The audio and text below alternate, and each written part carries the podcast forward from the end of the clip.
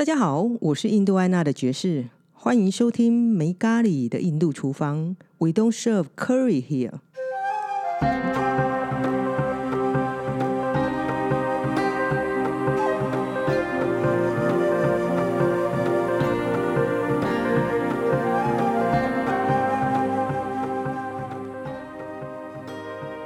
今天我们来到田野树，我们来跟猫头鹰店长聊一个很特别的话题。刚刚我在 set up 器材的时候，我在想说，哎，我们到底要聊什么？其实每次我如果来跟独立书店的老板聊天的时候，我们都没有特别先设定一个话题啦，因为我想说，哎，大家就随心看那一天想聊什么就聊什么。然后我就问一下店长说，有没有尝试印度菜啊，或什么？就讲讲讲，我突然发现我们两个其实有个很大的共通点，就是其实我跟猫头鹰店长的印度料理初体验，事实上都是在美国。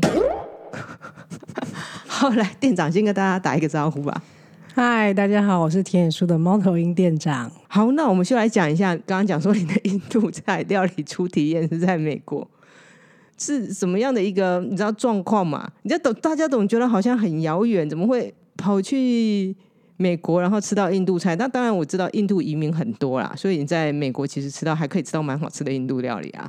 那你在美国吃的印度料理是？其实那个时候，我觉得我其实有蛮多料理的初体哦验都在美国。对，因为我们那边就是一个还蛮多元的地方。对，然后可能就其实留学生的生活就是很单调苦闷，是我知道然后就是周末就是会想就是吃一顿好的来犒赏自己，因为平常就也也蛮穷的，所以就平常都是自己煮。对，所以周末的就是变成你知道吗，这是一件大事。然后同行也是，就是跟就是跟那也算是一种社交生活的一部啊，分。没，错，对，对啊。然后当然就是当刚去人生地不熟，然后就是就学长姐就会开始跟你说，哎什么有好吃的。嗯哼。那印度菜就是那个时候就是应该我记得应该是学长带我们去吃的。哼，，啊哈，可能在台湾之前也有吃过，但是就是可能就是很少很少，然后嗯哼。去美国反而变成说，其实去比较大的城市，嗯哼。其实都有机会吃到。啊，真的，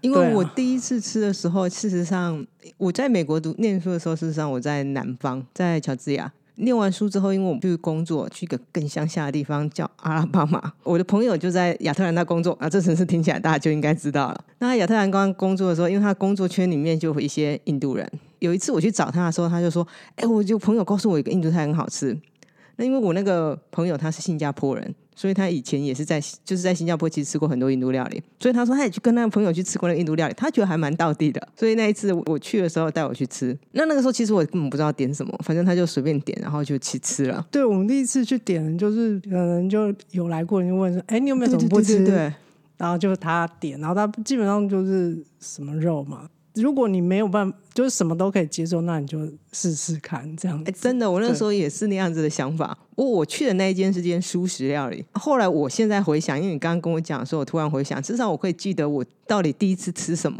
而且后来去我还蛮常点的。你记忆很好，那个东西还蛮特别的，我现在才想到，哦，那个东西真的很特别，因为反正在台湾还蛮少见的。那是 dosa，虽然是一种南印度料理，很大很大饼这样卷起来，然后里面放马铃薯的那一种。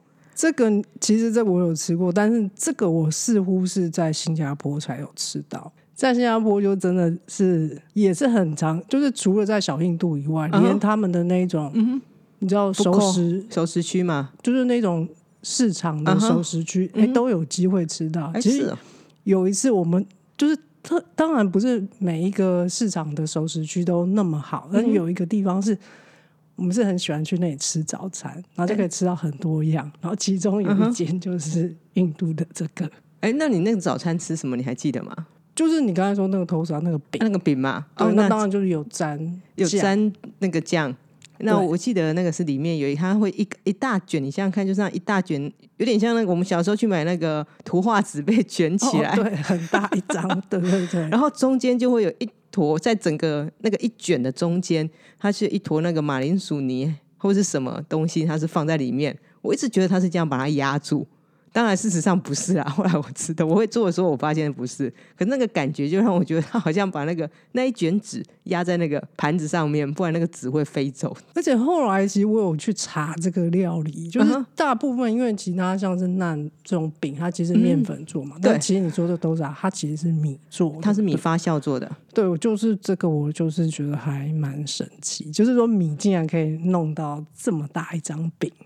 它是个南印度料理啦，所以会比较少见。就像在《解密印度厨房》里面，其实完全没有提到 dosa，因为乌鱼子也讲过 dosa，对他来说，那个几乎就是像等他嘴巴里讲出来，就是我们也会做 dosa，你知道那个就很感觉上很骄傲一种，我们也会做其他帮，有点像他他在讲说我们也会做寿司，你知道那种感觉从那里把嘴巴里面讲出来的时候，是一种另外一种东西，不是印度料理。他讲我也会做 dosa，如果有空我们可以做。这样子，感觉是南印跟北印的料理是差还差蛮多，在呃食材上啦，因为南印是米比较多嘛，对，所以米它才有办法做豆沙。嗯，其实我也曾经试图做过豆沙，你在台湾吗？在台湾，那有成功吗？没有，因为你说要自然，它。就是要自然发酵到一个程度，如果你不用加工物让它成为粘稠状的话，就是真的跟天然他们是米磨了之后放在外面一个晚上，然后让它发酵，有点像我们传统上在做那个发柜，有点那一种东西的概念啊，因为发柜也是米做的嘛，发糕也是米做，有懂那个概念，可是比它再细一点点。那那样的东西，其实做成一张像春卷皮的东西，它就是豆沙的概念。就是读者可以稍微想象，它其实是有一点像卷起来，是有点像一个尖尖的帽子。哎，对对对对对，对，因为我觉得没有看过的人，可能是有点。无法想象那到底是什么东西，然后又在书上，其实因为我们书上是北印度料理，几乎没有提到这个料理。不过我个人还蛮喜欢吃那个料理的，因为我觉得它有种很奇怪的，它一点点酸，嗯，也不能讲酸呐，它就是一有一点点那种不是甜的味道。嗯，什么呀什么呀，有可以就回想那个味道，似乎是这样，的，是这样，什么呀什么呀的味道。而且其实它是，如果就热热出来的话，其实有还蛮脆的。哦，它超级脆的，啊。对啊，对，这是我觉得它跟就是那种比较完全不一样的地方，嗯，但是它就没有那个嚼劲儿。啊，没有嚼劲，它也没有那种，我相对觉得吃完它的饱足感好像没有那这么的明显，嗯，对，它可是它其实就是很。薄啊，我觉得还蛮好吃的。神经推荐，我居然印台湾好像印度料理店也有做啦，是这样子。是我就大家就要去找，就是 对，去吃印度料理的时候要去找一下。是的，是这样子。那你还记得什么印度料理？你在美国吃的，是不是或在新加坡吃的时候，对你印象最深刻的？其实我还蛮喜欢，就是也是必点啊，必点吗？来讲来听听，拉西。对啊，那其实就是觉得好喝，但是如果天气冷，你也会觉得有点太，就是如果在美国啊，就会觉得有点太凉。嗯哼，对，那当然在新加坡就哦，就是可以，就很就是很消暑，很凉。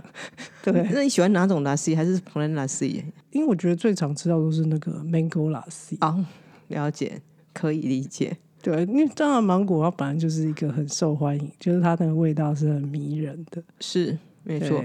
可是我觉得拉丝，应该是我个人现在觉得拉丝很简单，所以我现在觉得，现当我知道怎么做的时候，我觉得这个东西就是当你知道怎么做的时候，好像觉得就还好啊。我想大概就是优格加那个优格加水加芒果，对，就是这样子。对，哎，不过拉丝这个东西，事实上他们在乌鱼子家，他们其实不吃的啊？为什么？这个是外面吃的一个产物，真的？对，他们在家事实上吃的是 curd。事实上，那叫优，我们认知的优格比较比较没有那么稀，有点像粥那个概念的。那也是拿来喝吗？它会加一些呃孜然跟黑盐，咸的，咸的。哎。A 个是很喜欢吃，我个人不太能够接受咸的优格。它其实印度料理优格弄成咸的，我觉得是还蛮多的，就是有时候当蘸蘸酱啊，或者什么对。然后或者是说，有时候比较有一些。它也算是一个解腻的工具。它的确，因为我觉得吃印度食物，或是像去吃印度料理啊，其实我觉得最其实会让我想喝很怪。因为我前两天才去朋友家煮了一个印度不能讲印度，煮了一个意大利面，用料理酱煮意大利面，然后煮起来还是香气很重嘛。那个时候我就会觉得很想喝可乐，莫名的。印度料理跟我在大脑里面跟可乐有个很强烈的相关性，因为我每次去餐厅的时候，如果我去印度市场我很少去餐厅嘛，我会去朋友家吃。那通常如果去餐厅的话，大家就就其实也是对我印度朋友来说也是外食，那他们也很少外食。那个时候大家就会有种庆祝的 feel，就会很想点可乐。哦，可以理解。不自觉，我现在就有一种就印度料理跟可乐印度料理跟可乐在一起的感觉。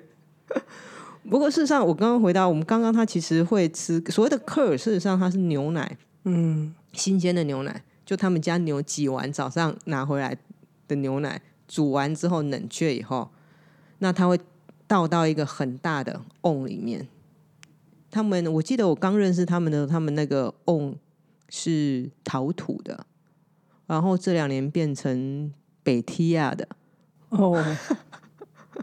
哎，我记得你在书上有讲到说，他们水是夏天用陶罐装，陶罐，然后冬天用冬天。事实上，他们还是会装在陶罐，可是陶罐是个不人家说不耐久的东西。一阵子之后，事实上它会开始有裂或水，所以他们每大概每两三年，他们会在世纪买一个新的。哦，有我。我这次就听朋友说，这不是我亲身体验。他就是说，他去印度的时候是，就是他们是有很多陶杯，然后陶杯在他们那里就是像是免洗杯，对，就是用完它根本就是砸烂，然后就，嗯，没错，那个其实是每个区块不一样。像我朋友他们家那个区块就没有这种习俗，也这样算，那就会在比较像河边，像瓦拉纳西啊，瓦拉纳西或。沿着恒河的边的城市其实会比较多，它会有这样子的产物。那其他的话，它其实就会，比方说像我朋友家他们那个区块就是玻璃杯，哦，就是那种透明的玻璃。呃，应该讲就是我们以前在台湾很早期的时候，呃，路边那种结婚，哦，你就那种像黑松大，我们叫黑松大饭店那种小杯子，现在很复古哎，现在很复古，就是那个 size。嗯，可是他们又可能稍微花俏一点，就是下面会稍微收一些，收一下变小，然后上面口变大一点点。我们朋友家的那边大概是属于这类的杯子比较多。我觉得印度每一个区块它都有完全不一样，就甚至喝奶茶还有完全不一样的习惯了。对，我觉得印度就它的那个多样性，其实是我们很难想象的。因为我觉得，即使包括就是人的长相哦，对我觉得就是其实我有看过那种，嗯哼。跟华人很像的印度人，那在孟加拉附近超级像，因为我曾经在德跟朋友去德里，然后就有那附近，我朋友就说：“你这你看这附近的人，他说他住在那个区块啊，就是很多从孟加拉那边过来，然后去德里工作的人。因为我走在路上，就会有其他人这样看一下，我心他们长相对我来说就是华人。”嗯，对，真的，我是就就是觉得，哎，他长得好像华人，但是他其实就嘴巴讲出来就是印度话。对，他是在孟加拉北部那一边，他其实跟缅甸非常非常靠近。嗯，对。我朋友说，等一下可能会有人来跟你打招呼，应该是新来的。其实南印跟北印人还是有一点点差异度啊，就是南印普遍来讲，一般而言比较黑一点。哎，对，当然是比较靠赤道嘛，对。是有一点差异度，对啊，应该说对他们来说其实是蛮明显的，嗯，就是那个区块性啊，那甚至于饮食上，我觉得也是蛮不一样的。对，我们应该再拿回来饮食，我们今天主题是，我们今天主题是饮食，对对。哎，你刚刚讲到，你觉得书上你觉得最压抑的就是乌鱼子家可以自己磨麦，对吗？对，就是就他们家，你就说他们家里有自己种麦子，然后到就是。主要就是比较少吃那种精致面粉，是吃全麦，然后自己磨的，然后自己做。然后那个太太说，怎么样才可以把它就每一片都这样大小很平均呢？太太说，来做个 二十年就可以了，真的是这样子。哎，不过太太真的是非常，我看过这么多家的擀面皮啊，我觉得太太家他们其实真的还蛮厉害的，因为我看过太太的妈妈做，所以我知道他们他妈妈更厉害。太太的妈妈对。因为我曾经去过太太的妈妈家，其实是有钻石田嘛，所以我去过那个地方。那去的时候，他们就会招待客人。他们是他一个妹妹，然后因为那天人比较多，所以他妈妈也在做。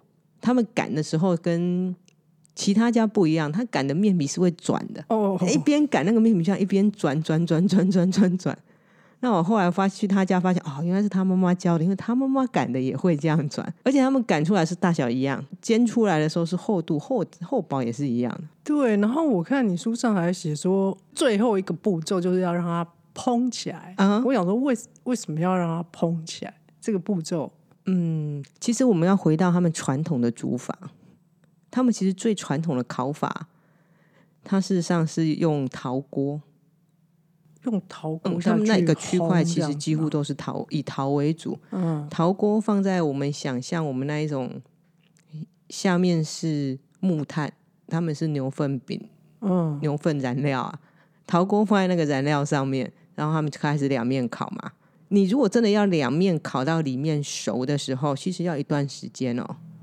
哦，就像我们如果没有拿直火去烤，那个东西不太没那么容易熟，所以他们两面烤脆了之后，其实那一片它会直接放到往下放，就放到炭火的旁边，基本上是炭火的上面，哦，然后就在旁边这样子，它就放在那里了，所以它就开始烤第二片嘛，哦，所以它它的速度就会变得很快，因为它现在有两个炉子，一个嗯。先烤了外面，把它烤了外面就把外面封起来，整个那对个气是封起来，所以你在加热的时候，是不是里面热气就会膨胀？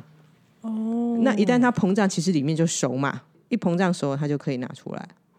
所以这跟他们以前的技术是有相关性的啦。所以现在就是还是延续这两个步骤，就对，对，不过现在就是用瓦斯炉烤。我我也发现，如果你没有丢到直火上烤的话，你就真的上面用煎的，像我们煎饼一样，要花很多时间，哦，因为那个热里面的那个热热进不到里面嘛，因为你外面已经烤熟了嘛，嗯，就变成可能要小火要干嘛的啊，所以那个热度会一直都不足。其实这个也是，就是去吃印度菜，就是也是必点的，哦就是一定也要点个，因为他都通常都会问你说你要要不要饭或饼嘛，哦，对对。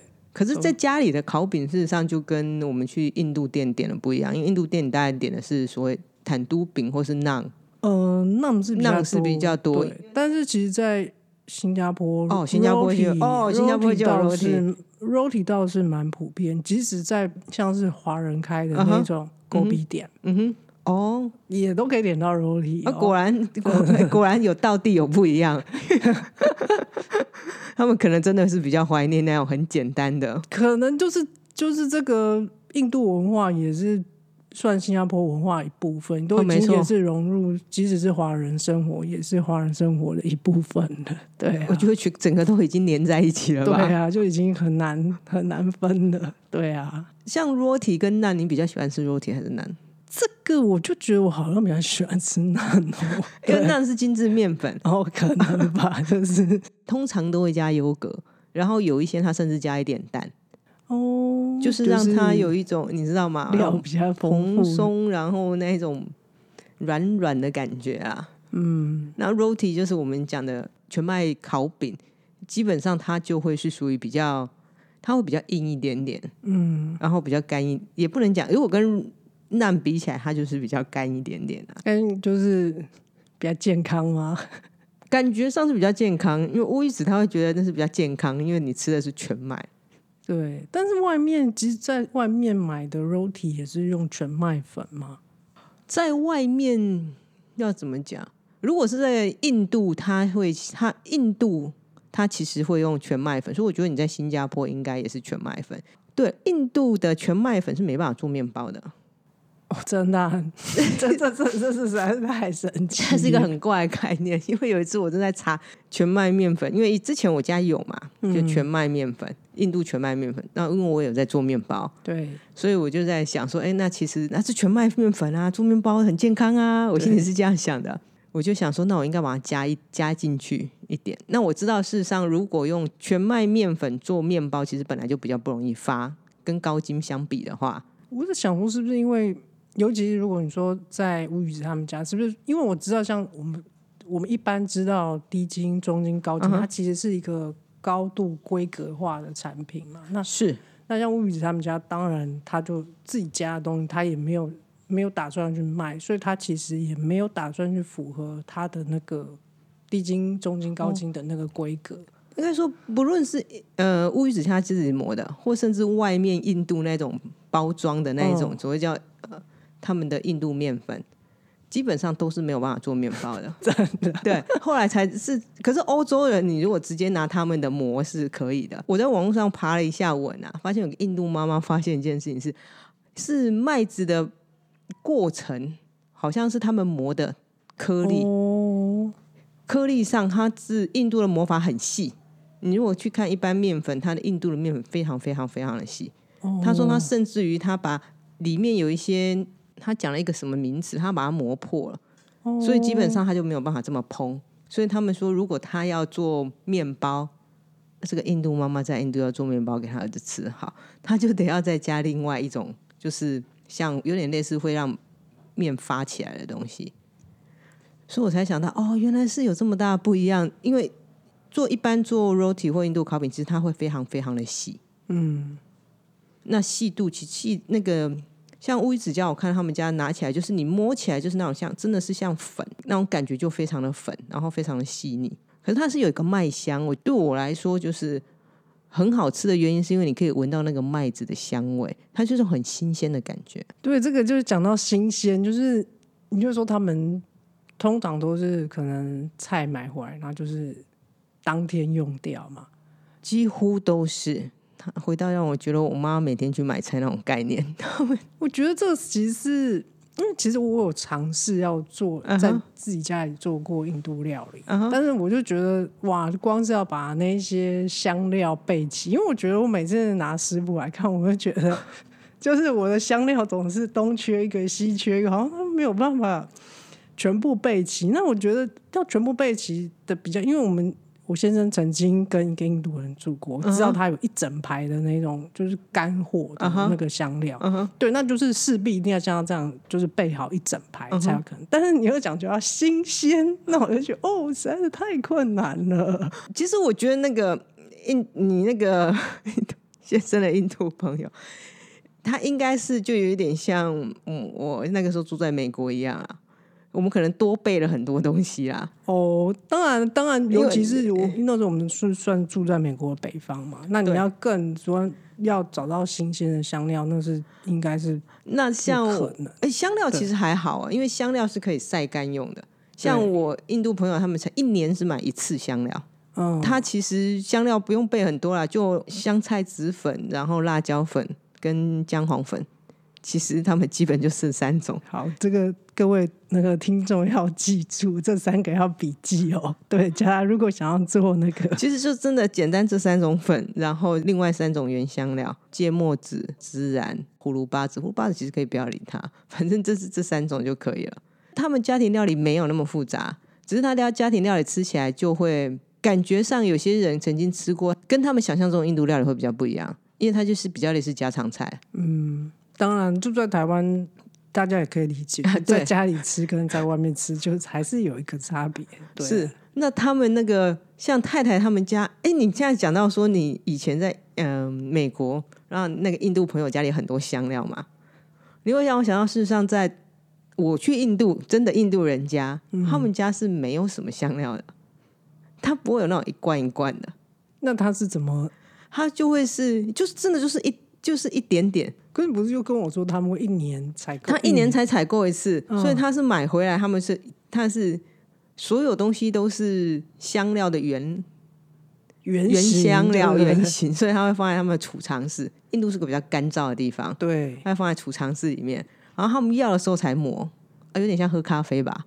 哦，也是那个现磨的，就对。对他们，所以他如果比方说像姜黄，姜黄他们就会买一块一块的，嗯，然后太太就会先把它敲小，因为他说村庄里面的那个磨的机器没有办法磨太大块的，哦，所以太太要先把它敲小，然后他才去磨。所以每一次他大概一阵子之后，他会应该说一两个月他会敲一袋，大概一个月他会敲一袋，就是要用的时候他才会去磨。这个我觉得在台湾也是有点，就是台湾就是干燥跟潮湿，这个真的差别很大。就是说，我们实在是很多东西没有办法像他们说放在储藏室，真的是没办法。对，因为其实我是有种了很多姜黄，啊哈，实在太多，然后就把它冰起来，就冰到也是有些都发霉，即使是冰在冰箱里面，所以我就觉得这个其实气候差异是很大。真的啊、可是我觉得，其实，在冰箱啊，像香料粉的话，印度安纳的我们的储藏方式啊，事实上是放在一个塑胶盒里面，哦，然后塑胶盒里面，你就我就我会去买厨师，你知道那种厨师袋的那一种，放在真的是在台湾就要 对多一个多一个工，就直接放厨师袋在里面，然后里面嗯再去买那种厨师剂小包的，或是吃香呃吃海苔，吃完是不是都有那一大包哦那种干燥剂？对吃完海苔就通通往里面丢，哦，就是没办法，因为冰反而容易发霉跟坏掉。所以你们就是没有冰，但是是放在没有冰，室温室温一个有干燥剂的。大量干燥剂的一个盒子里面，OK，好，我知道了。然后那个改变储存方式。然后那个盒子其实不用很贵，就平常那种搬东西的塑胶盒。可是那旁边因为没有密封嘛，嗯，因为那只是盖上去而已嘛，所以我就去买那一种有一种门挡，哦我知道了。或是那一种小孩子、这个小孩子停，就有一些怕小孩子会撞到防做撞防撞贴，哎、防撞贴条，你就把它贴在那个盒子的边边，所以你盖上去、压上去的时候，它其实是个密封的状态。这个 其实我觉得这也蛮重要。就是如果真的要，就是想要在家里做的话，这个就保存啊，保这个存是很重要。我觉得台湾其实湿度太高，特别你们在台北，湿度其实真的很高。我在高雄我都没有办法这样做。哦，对我在高雄我都还是我会大量靠那个除湿剂，任何除湿的东西，然后放在阴凉的地方，就是放在没有日照照，然后温度就是比较均衡一点的地方。所以通常我不太建议会放在什么四楼屋顶或什么那种，那就是不是很好的储藏室。哦你可能放在，可是你们这里很湿，所以我不太确定，因为高雄比较热，所以我会放在比如一楼或二楼那种楼梯下面，感觉上比较阴凉的地方，放大量的除湿机在里面，然后定期去放除湿机，哦这样都也还是要用除湿一。定要一定要除湿机，然后放好。那这样其实它可以保存蛮久的，嗯。就没有办法像在印度，像乌伊子他们就买一，我就看他们买一袋回来，然后他们都有个储藏间。大部分其实很多印度人他会有个储藏，就很小，那个储藏间可能就是一个人可以走过去而已。嗯，那他们里面就会放他们今年的年收的产物啊，因为他们其实很多都是农农家，嗯，他可能就放一些你说麦子啊，一年要吃的啊，一年要吃，他是放一个很巨大的桶子，那桶子长得比我还高，放在桶子里面，然后里面就一年要吃的呃辣椒粉啊，一年要吃的什么，然后统统放在那里。这个在台湾，这个可能就是要要靠厨师机。就比较少吧。我有问过乌一子为什么要这样做，他说是因为阿玛他妈妈还习惯这种就是一年买一次的感觉啦。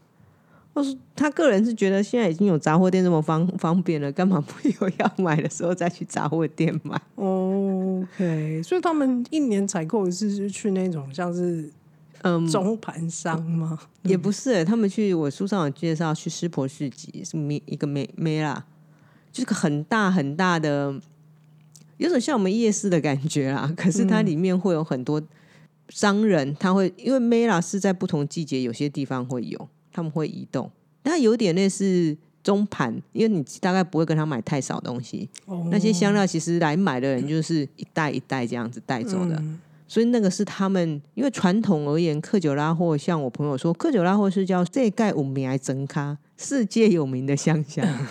因为你讲到克久拉货，他讲啊新庙啊，联合国文化遗产啊，很厉害啊。他说那跟他们村庄都没有任何相关性，他们村庄就是信庙旁边的那个小村庄，就原本克久拉或一个存在的旧村庄，他们叫 Old Village。就是旧村庄。他说，其他在旧村庄以外这些人，他说全部都是靠观光业为生。就旧村庄里面是原来住在那里的人，所以你会遇到他们也是感觉是有某种特殊的因缘。也是也在某一程度上是因为我去观光认识的啦。嗯，可是也是因为他们某种比较特殊的感觉吧。因为当初他在地人，像他们讲，在地人其实他们很多人不见得会去做观光业，嗯，因为观光业其实是外来外地人，其实比较容易去做。那么在地人，因为他可能有会务农啊，他有地会务农，或是他们其实不太想做那一种行业。所以这样这样子来说，其实乌鱼子他们家应该是没有在吃饭的，因为他们嗯，对这就是有趣了。我们也是这样讲，可是乌鱼子家是有吃饭的，就是有点像是我们想要变化一下的那种概念倒。不是、欸，因为乌鱼子说以前克久拉或是种得出米的，哦，所以是那，但是他们现在种不他现在已经种不出来了，是因为变天气在变异。对，他说所以现在就只能种麦麦子。他说以前啊克久拉，他说至少十年前还种得出来，就是他们有个季节性的轮转。哦，对，在雨季的时候是种得出来的，就是嗯。它下冬天一季结束了嘛，然后再来的下一季，它就是可以种米了。所以应该就是说雨量变雨量已经变少非常多，而且整个雨季就是，而且印度变得更热，就像他讲的。你们说我们说印度热，印度热，可是事实上印度他说从来没有不会超过四十度，就算在克久拉或中央邦印度正中间不超过四十度的。嗯，他说他从来没有这么热过。我说你不是印度人吗？他说他快热坏了。大概前三从前三年开始，他说居然会破四十，他们觉得太夸张了。所以他们家其实有吃米的习惯，原因是因为其实本来是可以种出米，哦，所以他们吃完对饼最后一定会把米放在放在盘子里面，嗯然后就是有点像把剩下的酱汁弄干就是净。收干，收干，然后吃进去，所以现在他们就变成要去买米，因为已经种不出米来了。哦，嗯哼那他们买的米就是印度南部来的，对，就会变成偏南部来的米。那当然也不是我们想象中那种长，是一种长米，不可是不是那种很长的米啊。它事实上，呃，印度有也是有短米、中短、中长米跟长米。对，那那种长米算是比较煮特别的料理的时候，或外面餐厅才会用的。他们其实吃的大概是米长度也是跟我们差不多的那一种，叫短米。哦，好，诶结果我们随便一聊就半个小时了。你看，还 跟我说每个人，你看还问我说我们要聊多久？我说随便聊聊就好了。那我们大概今天就只能聊到这里。我下次来找你的时候，我们再来继续录好。好啊，哎，等一下，我那个就是你上次给我那个真的很好吃，哦，拉杜吗？对，哦，那个哎，吃其实我们可以要不可以再讲一下那个净化奶油？哦，可以啊，因为我刚刚好像没讲完嘛。我们刚刚最之前讲，我讲他们在家里面吃客的，就是优格。对，其实我觉得这是个很好的，应该说一种近距离理解食物是怎么来的，因为他们家有牛，然后会有牛奶，对，然后牛奶其实上他们带回来煮完之后放在瓮里面。我们刚刚讲到是不是好像书上还有讲一个机器，哦，对，那是做就是自制奶油嘛，对不对？嗯，其实也不是机器人，你想象它就是一个电风扇的马达，然后下面有一根转棍，然后可以转很快在水里面。这是有点像是那种搅拌棒吗？答对了，电动搅拌棒，就是大型的搅，拌棒，大型电动搅拌棒，哦，就这样子而已。当把牛牛奶煮完之后，然后它里面会加一些柠檬或辣椒，鸡呃辣椒，它就会开始发酵了，哦很天然。后发酵个两三天，以前乌鱼子酱放在他们床下面，他们现在放在 床，这实在是太妙 因为比较暖，他说比较暖。哦因为冬天的时候放在床下面比较暖，夏天它会移到外面，因为床下面会变得太湿。还有一个地点，这样到处移动。这就是那个嘛，测到处测湿度、对，温湿度，那它会变成克。所谓克的，就是一种优格啦，只是他们传统发酵方法出来就会叫克的，不会叫优格。那那样东西就会先拿来吃，有客人来的时候，它就是个优格的概念。嗯，那剩下那个优，事实上它里面就是乳脂嘛，对，那它那时候就会放在另一个另外一个瓮上面，然后放一个纱布，那把先把那个克弄散，让它又恢复水的样子，哦，然后才拿巨大搅拌棒放进去，啊，电动打开那个马达打开，然后嗯，它就一直搅，然后出现油水分离的状态，之后他太太就会用手，你就会发现他把那个黄金黄色的奶油拿起来。我第一次看到的时候，还觉得蛮神奇的是，哇，奶油就这么简单就生产出来了，是你可以感觉到食物真的是做出来了，不是去你知道不是去超市超市买出来的，食物真的是做出来的。嗯，然后那样奶油其实就顶多放个，我只说放个两三天，我 都不知道我们现在的奶油怎么可以放这么久。对，那那样奶油事实上它就会拿来开始放在瓦斯炉上面煮，煮完它把整个杂质煮完，所以它大概会煮掉百分之三十到四十都是杂质，那剩下就是精化奶油。那精化奶油其实就可以放的比较久，而且精化奶油我觉得比较有趣的点是，它涂抹起来有奶香，可是没有奶油那种腻的感觉。哦，对，想说哇，他们为什么会发明这种东西呢？我觉得应该也是可以储藏比较久啦。嗯，还有就是为了要保存，就还有另外一点是他们要点灯，ghee 主要是拿来点一个方法拿来点灯。那你如果拿奶油，因为 ghee 它其实它是一种水状，对你拿来点灯完之后是不会残留任何的渣渣的。哦，可是如果你把奶油弄就是加热软化，就算放在外面，你点完之后其实上面是有很多残渣。对，就是可以感觉到会有一个味道，就是比较没办法散掉的味道。是，可是净化奶油点完是其实是不会有任何味道的。嗯，是蛮有趣的。其实我蛮建议大家回去去全联社买一条奶油，然后回来自己煮一下。我自己做净化奶油，对我净化奶油那天吃那个拉杜的净化奶油也是我做的、啊。哦，对，其实我我想说你是从哪一个步骤开始的？呃，从买奶油开始，前面我没有牛，我也没有办法做。你也没有巨大搅拌棒我棒，没有搅拌棒，我曾经做自己做过奶油啊，就是用那个、哦呃，比较小型的，对。哦，所以其实那种家里比较小型的也是 OK，它是 OK，可是它那个比例真的是你要用很多牛奶才做出一点点。哦，所以我真的是非常的佩服他们的生活。不过就觉得，就是这个太太是是真的是一个就从很年轻就开始训练的专业，他这种专业，因为他会做，他会把很多东西从就原型食物，然后就零到就从零到有，真的真的是变出来的。对对，就是这种魔法这样变出来，然后变出食物，所以我觉得还蛮神奇。然后每样食物包含了豆子什么奶回来也是他打的，就是很多食东西他们 process 他会留在家里 process 啊。那当然这是乡下人，我先讲是世界有名的真咖。那城市人当然就是会跟我们一样去店里面买了。从中间的步骤开始了，对对，不过不太变的是，其实印度人吃的买蔬菜还是算蛮新鲜的。就算在城市，你会在路边其实看到那种很小的菜摊，嗯，大概六七点的时候都会有人去买菜。他们还有些人还是会习惯当天买当天煮，不太放。那当然，其他更西化一点、越大的城市，其实就会越来越接近我们所认识的，大概会跟我们比较接近啊。就是吃一些素食啊，吃一些再去外面买东西来回来吃。对，或者是一个礼拜才买一次，对 放在冰箱这样慢煮，对。好，那非常高兴，今天我们来到我来到田野书，然后跟猫头鹰店长有可以终于知道我们的印度初体验都是在美国对，这么遥远的地方。那我下次再有时空，我再来找你聊天好了。好啊。其实我觉得印度料理，我觉得还有蛮多可以聊，像是昨天又有看到油甘子，所以我们就留到下次、哦我们留到下次再聊好了。嗯，嗯，好，那我们下次见喽，拜拜。好，拜拜。